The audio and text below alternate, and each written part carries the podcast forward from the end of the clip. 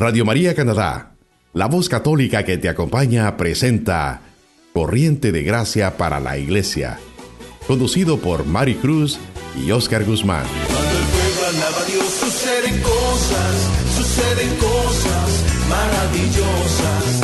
Hay sanidad,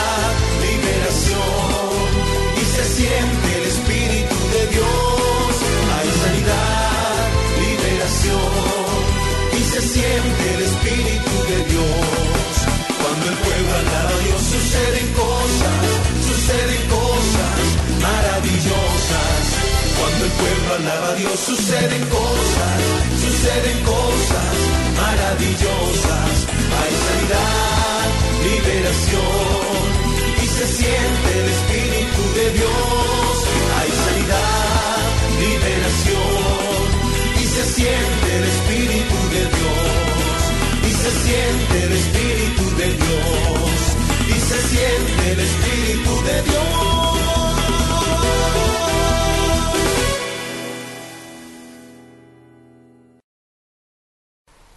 Bienvenidos a nuestro programa Corriente de Gracia para la Iglesia de la Renovación Carismática Católica. Te saluda tu hermana en Cristo, Mari Cruz. Hoy día tendremos un programa que transformará nuestra vida, un programa que a través de esta enseñanza que nos dará el Padre Gustavo Campo, nos va a ayudar a poder decir fuertemente, libremente y sin miedo que Jesús es el Señor de nuestras vidas.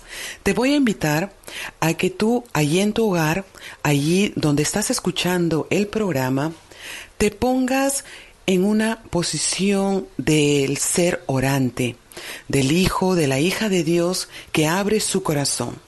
Vamos todos juntos a decir, ven Espíritu Santo, abre mis oídos, abre todo mi ser, para que esta enseñanza que nos vas a dar a través de tu siervo, el Padre Gustavo, pueda caer en tierra fértil, pueda dar muchos frutos y que podamos ver en sí, Señor, transformaciones en nuestra vida. Todo esto te lo pedimos a ti, Jesús, que vives y reinas por los siglos de los siglos. Amén. Queridos hermanos, quiero invitarles a que abran sus corazones, a que, como es de costumbre, saquemos nuestra libreta de apuntes, abramos el corazón y nos dispongamos a recibir esta enseñanza.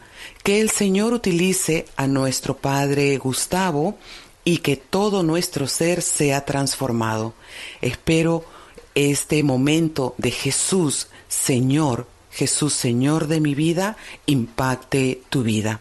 Bienvenido, Padre Gustavo, a nuestro programa Corriente de Gracias y hoy estamos deseosos de escuchar este mensaje. Buenos días, queridos hermanos. Hemos, nos hemos encontrado aquí para poder meditar y reflexionar sobre algo que es muy importante dentro de nuestra vida y es justamente el señorío de nuestro Señor. Ese señorío que eh, lo podemos encontrar en lo que es el, la carta a los filipenses. En el capítulo 2 de la carta a los filipenses nos dice, por tanto, si alguna consolación en Cristo, si algún consuelo de amor, si alguna comunión del Espíritu, si algún afecto entrañable, si alguna misericordia, completad mi gozo, sintiendo lo mismo, teniendo el mismo amor, unánimes, sintiendo una misma cosa. No hagan por contienda o por vanagloria, antes bien con humildad, estimando cada uno a los demás como superiores a sí mismos, no mirando cada uno por lo suyo propio, sino cada cual también por los demás. Haya pues entre ustedes este sentir que hubo también en Cristo Jesús, el cual, y esta es la parte importante también, el cual siendo de forma en forma de Dios, no estimó el ser igual a Dios como cosa que se aferrase, sino que se despojó a sí mismo. Y tomando la forma de siervo, hecho semejante a los hombres, y estando en condición de hombre, se humilló a sí mismo, haciéndose obediente a la muerte y una muerte de cruz. Por lo cual, Dios también lo exaltó hasta lo sumo y le dio el nombre sobre todo nombre, para que al nombre de Jesús se doble toda rodilla, de los que están en el cielo y en la tierra, y aún debajo de la tierra, y que toda lengua proclame y confiese que Jesucristo es el Señor, para gloria de Dios Padre. Este es uno de los capítulos que más me encanta de esta carta a los filipenses porque hace una especie de síntesis de los evangelios y de la palabra de Dios. Es increíble ver cómo en menos de un minuto el apóstol San Pablo ha llegado a entender lo que es el señorío de Dios. Siempre los invito a ustedes a que mediten este capítulo, el capítulo 2 de la carta a los filipenses. Pero bueno, justamente estamos aquí reunidos eh, para meditar de esto y poder llegar a el fruto de lo que puede ser entender un poco más ese señorío del Señor. Así también lo dice San Pablo en la carta a los romanos que si ustedes confiesan con la boca que el Señor es Jesús y creen con el corazón que Dios lo levantó de los muertos, ustedes serán salvos. Entonces, aquí viene algo importante, que la conexión entre Dios y el hombre se da a través de Jesucristo, pero no solo en Jesucristo, sino en su señorío hay que saber reconocer a Jesús como Señor. Ciertamente que esto no implica simplemente decir un reconocimiento eh, como lo explica Jesucristo en el capítulo 7 del Evangelio de San Mateo, entre el versículo 21 y versículo 23. Porque justamente él, él nos dice, ¿no? No todo el que me dice Señor, Señor entrará en el reino de los cielos, sino el que hace la voluntad de mi Padre que está en los cielos. Muchos me dirán en aquel día, Señor, Señor, ¿no profetizamos en tu nombre? Y en tu nombre echamos fuera demonios, y en tu nombre hicimos muchos milagros. Pero entonces yo les declararé, nunca los conocí apártense de mí, malditos, hacedores de la maldad. Entonces hay que ir aclarando muy bien lo que significa el señorío del Señor, porque eh, estas son cosas que eh, justamente van implicando que muchas personas pueden decir, sí, el Señor es mi Dios, pero justamente no están absolutamente convencidos. ¿Cómo alguien puede decir Señor, Señor a Jesucristo y no estar convencido? Si ustedes se van al, capítulo 6 del Evangelio de San Lucas, pueden encontrar un poquito más de contenido para esto. Y justamente dice, ¿por qué ustedes me llaman Señor, Señor y no hacen lo que yo les digo? Todo el que viene a mí y oye mis palabras, las pone en práctica. Les mostraré a quién es semejante. Es semejante un hombre que al edificar su casa cavó hondo, echó cimientos en la roca, y cuando vino la inundación, el torrente, y dio con fuerza contra ella, pero no pudo moverla, porque había sido bien construida.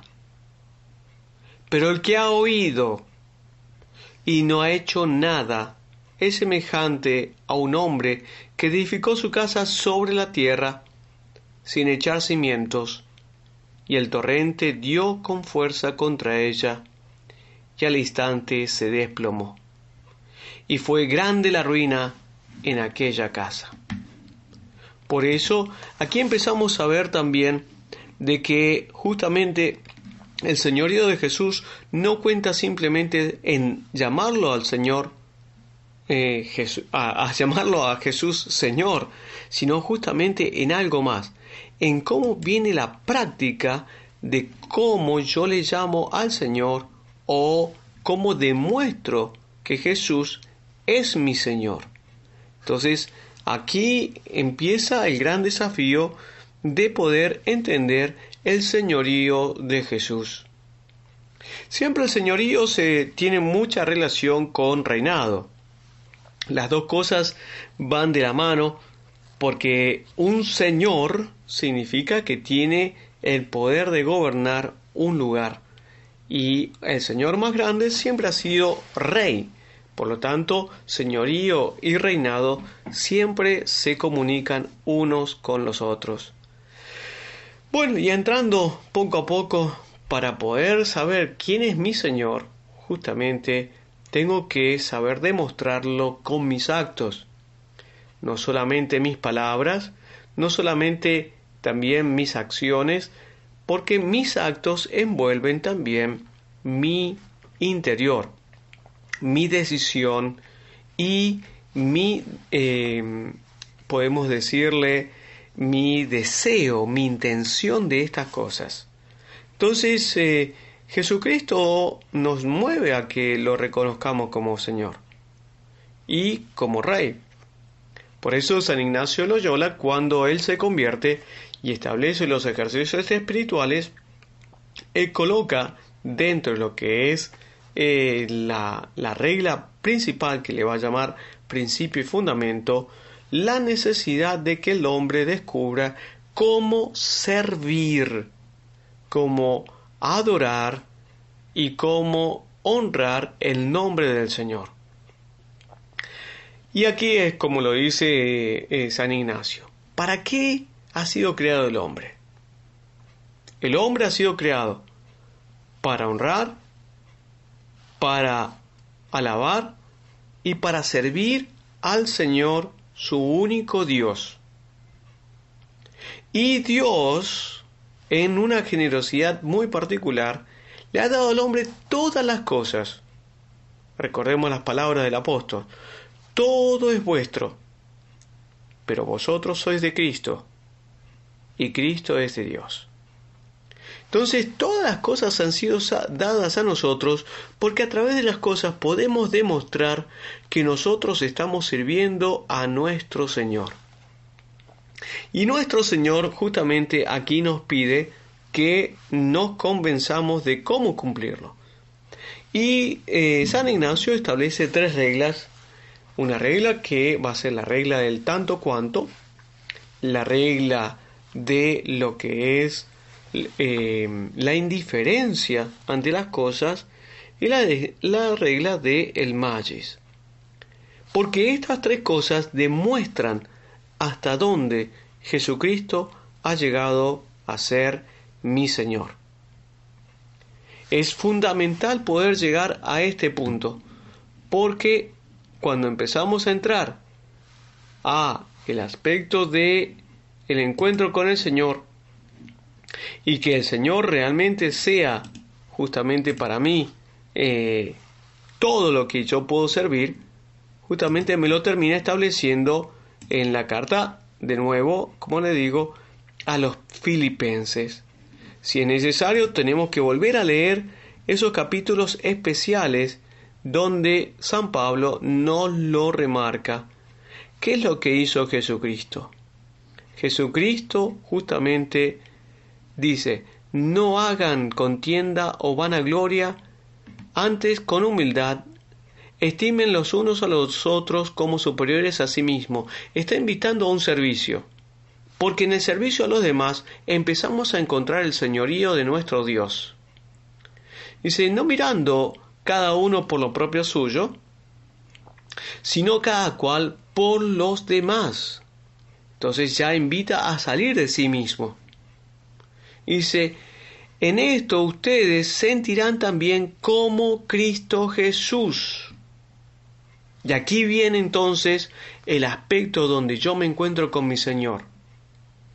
No hay acción donde yo pueda servir a mi Señor si no me comunico y no vivo y no convivo y no configuro con Él. Entonces aquí San Pablo nos empieza a invitar a que imitemos a nuestro Señor en todo lo que Él hizo. Y Él dice justamente, el cual, siendo de forma de Dios, no estimó ser igual a Dios en cosa que se aferrase, sino que se despojó a sí mismo y tomó la condición de siervo, haciéndose semejante a los hombres. Entonces aquí empezamos a ver que Jesucristo, el Hijo de Dios, que teniendo la realeza divina, se despoja de ella, hace un acto de humillación, de anonadación. Y es en ese, en el momento en el cual, tomando la condición de siervo, la condición de hombre, justamente se hizo como nosotros. Al hacerse como nosotros significa humillarse, anonadarse, salir de sí mismo. Y no solamente tomó una condición humillante, aquel que era de la realeza divina, hacerse simplemente un hombre, sino que se hace obediente hasta la muerte y la muerte en la cruz. Entonces aquí ya encontramos otros elementos que unidos a la humillación o al anonadamiento de él, justamente encontramos la obediencia y el sacrificio. Entonces, toda persona que quiera servir al Señor tiene que tener estas cualidades, porque ese es nuestro Señor. El Señor Jesús muestra hasta dónde ha llegado su ofrecimiento. Y cuando hace esto, Jesucristo justamente nos invita a seguirlo. Él es nuestro Señor. Y como Señor se va a poner justamente a eh, al modo de ejemplo que tenemos que tener. Este modo de ejemplo que tenemos que tener lo vemos justamente en el capítulo 18 eh, del Evangelio de Lucas, donde justamente él dice, el que quiera servirme, que tome su cruz, ciertamente que venda todas las cosas, tome su cruz y me siga porque esa es la forma de servicio. Hay que tener un acto de humildad absoluto, un acto de obediencia absoluto y un acto de sacrificio y ofrecimiento absoluto. Aquí podemos entrar en otro aspecto de lo que va a ser justamente una meditación ignaciana que se llama la, meditación de las dos banderas, donde vemos justamente cómo el santo eh, San Ignacio nos presenta esos dos reinos y esos dos señores. Un señor que va a presentar el antirreino, un señor que presenta violencia, miedo, imposición, confusión, mentira, engaño, astucia, esas clases de acciones que llevan a no al anonadamiento, sino a la nada, a la aniquilación. Porque es un engaño. Es el engaño del no rey que se hace ver como rey. Pero el rey, el verdadero rey, eh, él hace un acto de anonadamiento. Es decir, ciertamente que se despoja, pero no se aniquila, sino que se pone justamente en esa condición de siervo. Y tomando la condición de siervo, eleva al siervo a una actitud única y predominante, Y esta es la consigna que hace este nuevo Señor, este nuevo Rey. Yo me he encarnado y ahora vengo a mostrarte cómo tú, sirviendo, alabando y honrando a cada uno de mis hermanos, puedes dar gloria a mi señorío. Esta forma, esta educación, no solamente viene de la constitución espiritual, sino también de la constitución corporal o de la acción de, eh, humana que tiene Jesucristo. Y esa formación y esa educación como hombre no le vino simplemente por una acción de conocimiento de, en sí mismo, sino de que alguien le enseñó a ser siervo, alguien le enseñó a ser humilde, alguien le enseñó a ser obediente y sacrificado.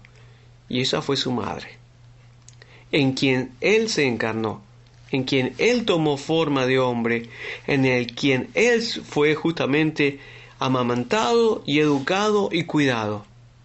Entonces la imagen de María es una imagen muy importante para cualquiera que quiera servir al Señor y encontrar el señorío de Dios. Porque el señorío de Dios no es exaltación de las cosas, el señorío de Dios es servicio en la humildad y en la humillación. Entonces eh, vemos como el Señor Jesús empieza a extender su señorío en contra de ese otro antiseñorío o antirreino o antirrey. Y su señorío, el señorío de Jesús, es extendido a través de la evangelización. Es una conquista muy noble, muy simple y muy aguda al mismo tiempo.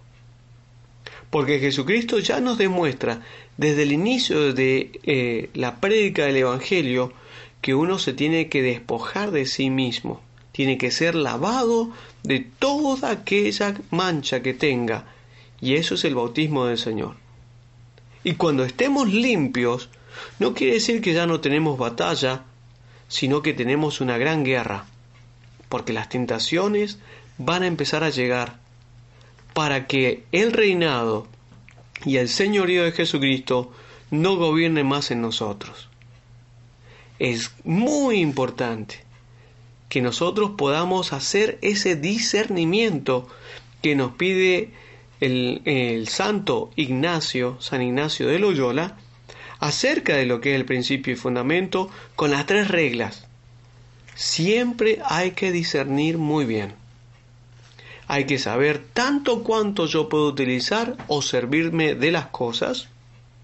Hay que ser siempre indiferente ante las situaciones que vengan a mi vida para aceptar lo que sea la voluntad y la providencia de Dios que siempre va a tratar de hacer lo mejor de mi vida. Y también para poder hacer de que yo pueda dar el máximo de mí mismo. Eso es discernimiento, eso es principio y fundamento de un buen siervo del Señor. Y el Señor nos dice a nosotros cómo tenemos que hacer para que podamos crecer en este discernimiento cuando justamente Él resucita de entre los muertos y le da el mensaje a María Magdalena, Él le dice a María Magdalena que le diga a los apóstoles, a los cuales ya ahora los llama hermanos, ya no solamente eran siervos, no solamente eran amigos, sino ahora son de la misma casta de Él. Dice, vuélvanse a Galilea. Ese aspecto de volver a Galilea es clave porque es un acto en el cual uno vuelve a recordar todos esos eh, eventos en los cuales el Señor mostró su magnitud y nos muestra a nosotros a qué magnitud de servicio tenemos que llegar. Pero nadie puede ir a Galilea si primero no tiene las actitudes necesarias para ello. Así también, San Ignacio Loyola les dice a los eh, eh, em, a todos los, los, que hacen el retiro que siempre tengan una disposición y esa disposición es la disposición entre los tres binarios pero hay que fijarse muy bien y hay que hacer una decisión muy aguda, porque muchas veces entre estos tres binarios que él presenta, que son tres clases de personas, son personas que quieren ir al cielo, son personas que quieren servir al Señor, son personas que reconocen que Jesucristo es el Señor, pero tienen tres clases de comportamiento totalmente diferentes. Entonces mi comportamiento va a ir demostrando qué clase de siervo de este Señor yo soy.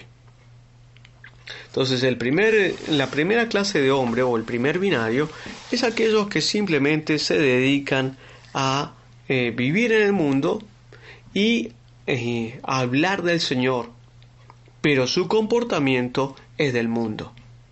Es justamente lo que nosotros nos estábamos refiriendo de eh, lo que decía el, capítulo 7 del Evangelio de San Mateo. Señor, Señor, eh, nosotros no predicamos en tu nombre, no hicimos milagros en tu nombre. Y el Señor va a decir, no, no, no, eso no es así.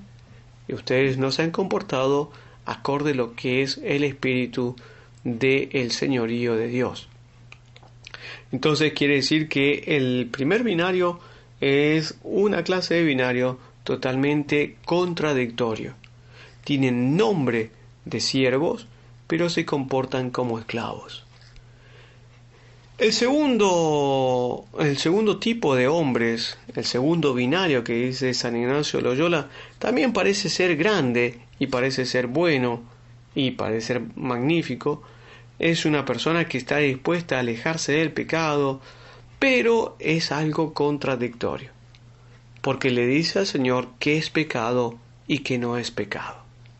Entonces, justamente, llegamos a un momento en el cual también es muy peligroso, porque ahora yo empiezo a dictaminar qué es lo que es malo o qué es lo que es bueno. Entonces yo le digo, le enseño al Señor y lo educo al Señor en algo que el Señor justamente lo ha establecido desde el principio de la creación. Entonces el segundo binario es mucho más peligroso porque nunca va a servir al Señor, sino que se va a servir a sí mismo, pero va a decir que sirve al Señor. El tercer binario es el único convincente, porque no pone condiciones, sino que es obediente y acepta lo que el Señor le propone. Entonces, ese principio y fundamento que ahora se empieza a vivir bajo la bandera del verdadero Rey y Señor de todas las cosas, le dice, tienes que darme lo que mejor puedas hacer. Entonces ya no es simplemente aceptar lo que puedas hacer, sino darme lo que mejor que puedas hacer.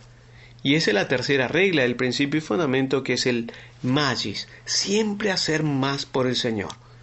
Porque si estoy tan desvivido del amor del Señor, este es el acto que me va a llevar a la salvación. Más.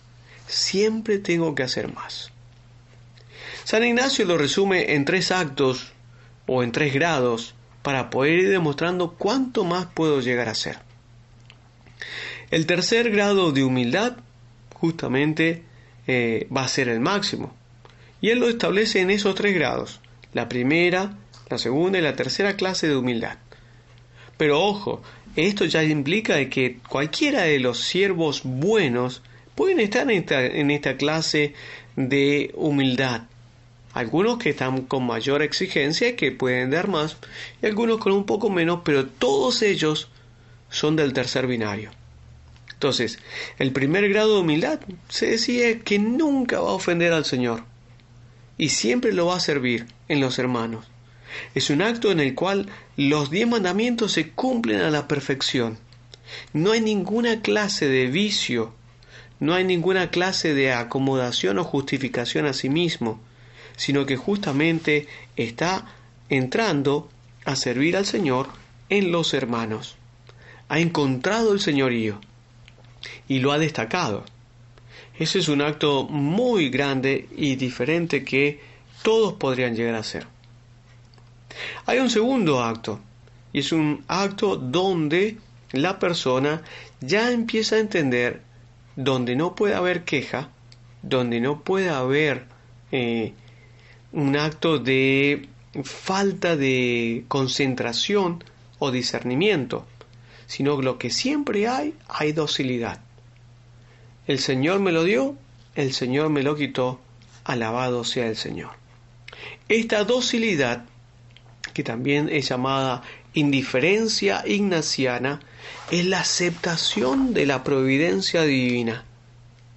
En esta clase de siervos del Señor, en estos que han decidido descubrir mejor el señorío de Jesucristo, son personas que jamás ponen en duda la fuerza paternal del Señor. Es decir, no pueden desconfiar del Señor. No porque no, no les dé eh, la posibilidad de desconfiar, sino que ya no quieren desconfiar, porque saben que todo lo que les va a tocar en su vida viene para hacerlos más grandes en el servicio del Señorío de Jesucristo. Finalmente, como les decía, no es simplemente aceptar, en el tercer grado de humildad es ofrecer. Es justamente llegar a ese aspecto donde yo sé que el Señor me está pidiendo este, esto, pero yo le ofrezco esto al Señor. Ahora le, está, le estás dando más al Señor por lo que el Señor justamente te ha dado a ti. Él se despojó de su condición divina porque quería justamente llenar tu condición humana que se había humillado y se había degradado y ahora es enaltecida con su presencia en ti. Por lo tanto, cuando uno descubre eso, quiere hacer más por aquel que ha hecho todo por nosotros. Esa es la gran acción del tercer grado de humildad en el servicio a mi rey o a mi señor. Entonces implica una radicalidad de reconocimiento de su señorío. Tengo que tener características muy, muy claras en mi vida y nunca las puedo cuestionar, sino que las tengo que practicar absolutamente. Esas características del siervo del Señor son pobreza, humildad y sufrimiento. Y si ustedes se acuerdan, hemos dicho que estas cosas se encuentran en nuestro Señor. Nuestro Señor es eso, es pobre, es humilde y es sufriente.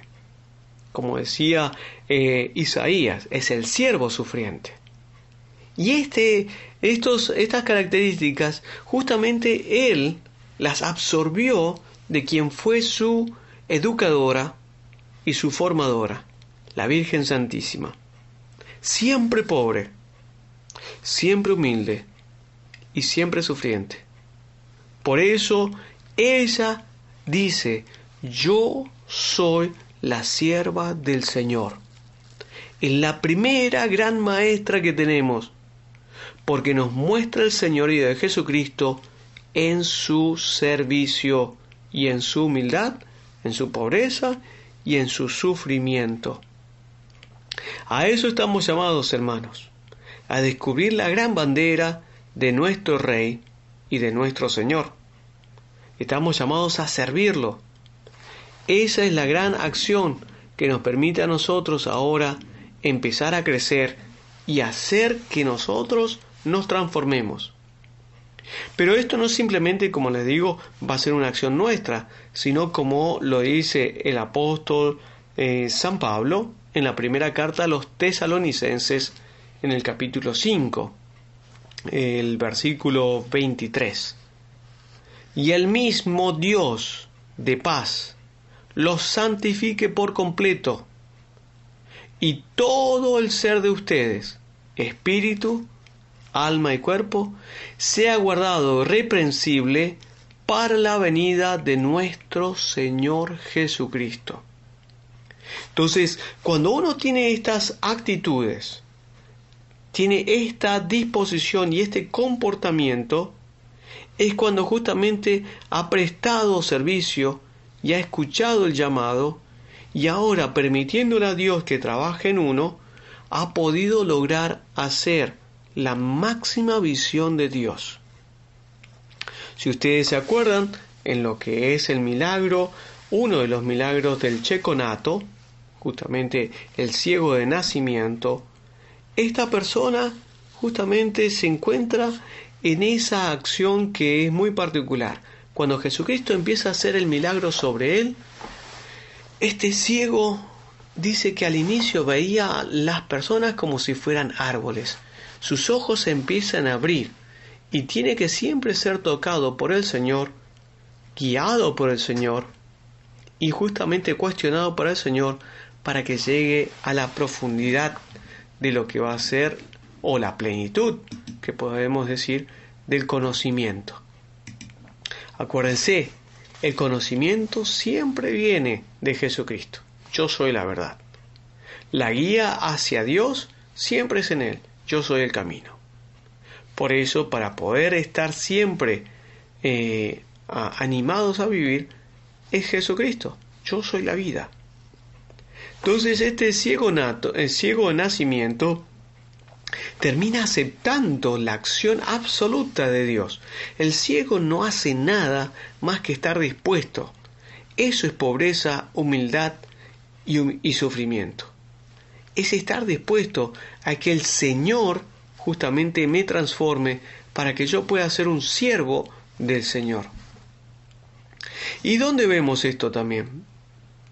Lo vemos en la acción que está haciendo Jesucristo con sus apóstoles para purificarlos. Porque muchas veces pueden venir muchas tentaciones de considerar que el servicio del Señor es de otra forma. Hay que estar muy preparados para que eso no nos suceda. Justamente Jesucristo, luego de la multiplicación de los panes, muestra de que Él tiene que someter a los apóstoles a una prueba, pero justamente va a estar rezando por ellos para que ellos puedan pasar esa prueba. Luego de la gran eh, manifestación de la gloria del Señor, en ese momento en que sacia los estómagos de todas esas personas. ¿Cómo se pueden haber sentido estos apóstoles, estos discípulos que eran servidores del Señor? Era la gran gloria, era el gran momento, y esas cosas pueden llevar a equivocarse en la clase de servicio y en la clase de señorío, buscar la propia fama, buscar la vana gloria. Entonces Jesucristo tiene que purificar su visión. Los entrega al bote y los entrega al mar, para que ellos entiendan que el señorío es lo que a ellos le va a dar la gloria, y el servicio a ese señorío ante todo, por haber servido a los hermanos, pero nunca siendo pensar de que ellos han sido los promotores y eh, la acción primera de este servicio, sino que está en Dios y es Dios mismo el que lo hace. Por lo tanto, dentro del mar, estos apóstoles, tratando de combatir contra el mar, les, les dificulta tanto. Pero Jesucristo reza por ellos. Y por eso, cuando hay una gran batalla, si uno no ha sido humilde, si uno no ha sido pobre o sufriente de la forma que lo hizo Jesucristo, puede confundir las cosas y llegar a ser como el ciego de nacimiento, ver cosas erradas. Por eso cuando Jesucristo se acerca a ellos sobre el mar, donde está mostrando señorío sobre toda la naturaleza, está caminando sobre las aguas y el viento ni lo tocan, ni, las gotas le caen sobre su cuerpo. Justamente ellos lo confunden y empiezan a pensar de que es simplemente un fantasma. Pero Jesucristo nunca nos deja solo y justamente si ha logrado crear esa confianza en nosotros, el, eh, el sonido de su voz va a llegar a nuestros corazones. Y lo podemos ver porque cuando Jesucristo les habla, Él le dice, soy yo, no tengan miedo, no tengan desconfianza. Y ellos inmediatamente, en la inocencia que ya poseen, justamente empiezan a calmarse. Pero por supuesto, hay una especie de osadía. Y hay que tener muy en cuenta esto de nunca tentar al Señor. San Pedro recibe una gracia muy especial y es la gracia de poder empezar a caminar también sobre las aguas. Pero tiene un gran problema. Él no se concentra en el señorío del Señor. Se concentra en las cosas o en las características o en las circunstancias de los alrededores. Ve la impetud del viento, ve la impetud de, los, eh, de las eh, olas y es cuando se atemoriza y pierde confianza en Dios. Ya no es humilde, ya no es pobre y no es sufriente, sino es un desesperado, porque ha perdido, está perdiendo la fe o su fe es demasiado pequeña. Pero hay que hacer siempre cuando tenga uno estas clases de actitudes, hay que hacer la misma actitud ante el Señor. Y la actitud es suplicar y pedir, sálvame Señor. Y Dios inmediatamente, basta que crezca un poquito nuestra fe y que lo reconozcamos como Señor, y Él nos va a sostener, nos va a sacar de la duda y va a dar calma para que podamos caminar con Él. Y es así que Jesucristo justamente le da a ellos esa calma que entrando en el bote le dice a todas las cosas que lo obedezcan, porque es el Señor del universo.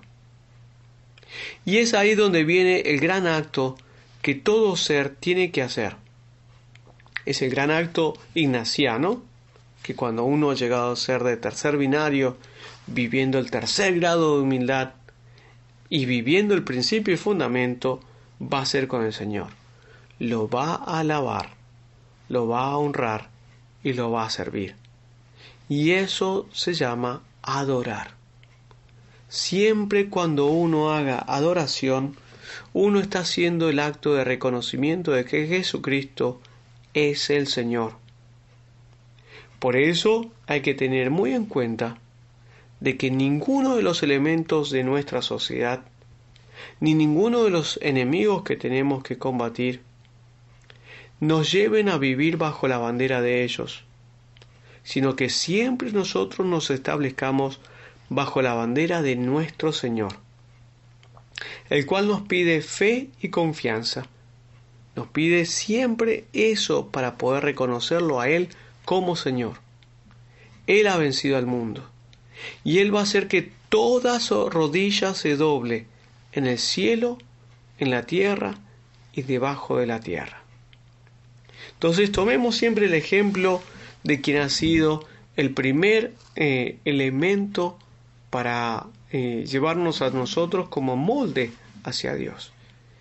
Y esa ha sido la Virgen María.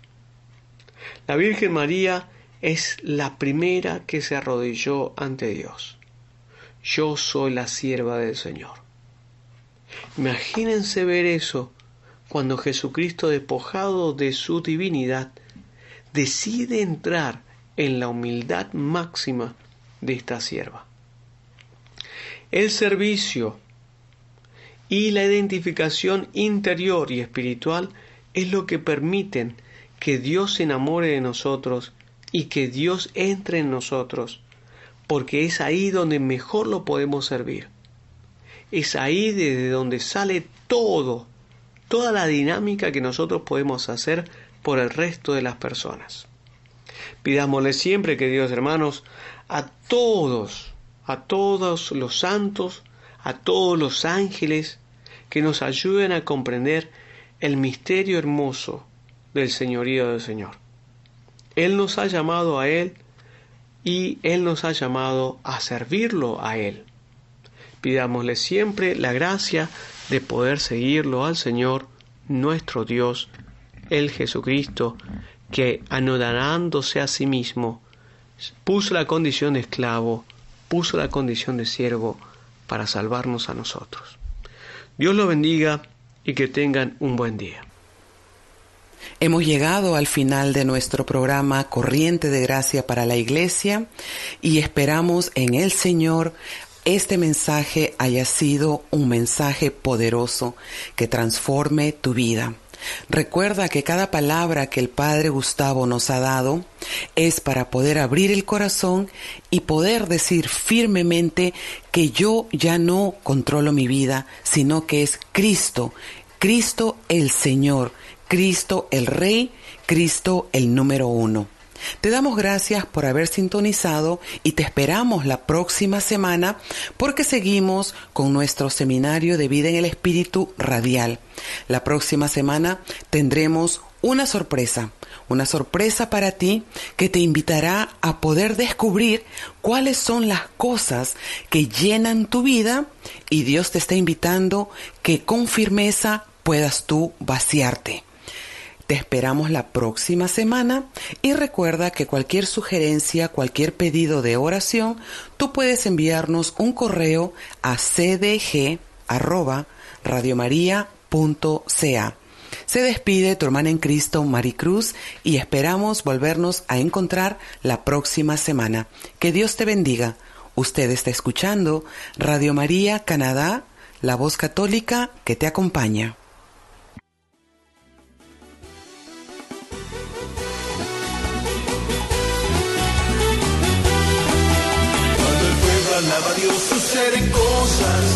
Suceden cosas maravillosas. Hay sanidad, liberación y se siente el Espíritu de Dios. Hay sanidad, liberación y se siente el Espíritu de Dios. Cuando el pueblo alaba a Dios, suceden cosas, suceden cosas maravillosas. Cuando el pueblo alaba a Dios suceden cosas, suceden cosas maravillosas. Hay sanidad, liberación y se siente el Espíritu de Dios. Hay sanidad, liberación y se siente el Espíritu de Dios. Y se siente el Espíritu de Dios. Y se siente el Espíritu de Dios. Usted escuchó Corriente de Gracia para la Iglesia, conducido por Mari Cruz y Oscar Guzmán, en Radio María Canadá, la voz católica que te acompaña.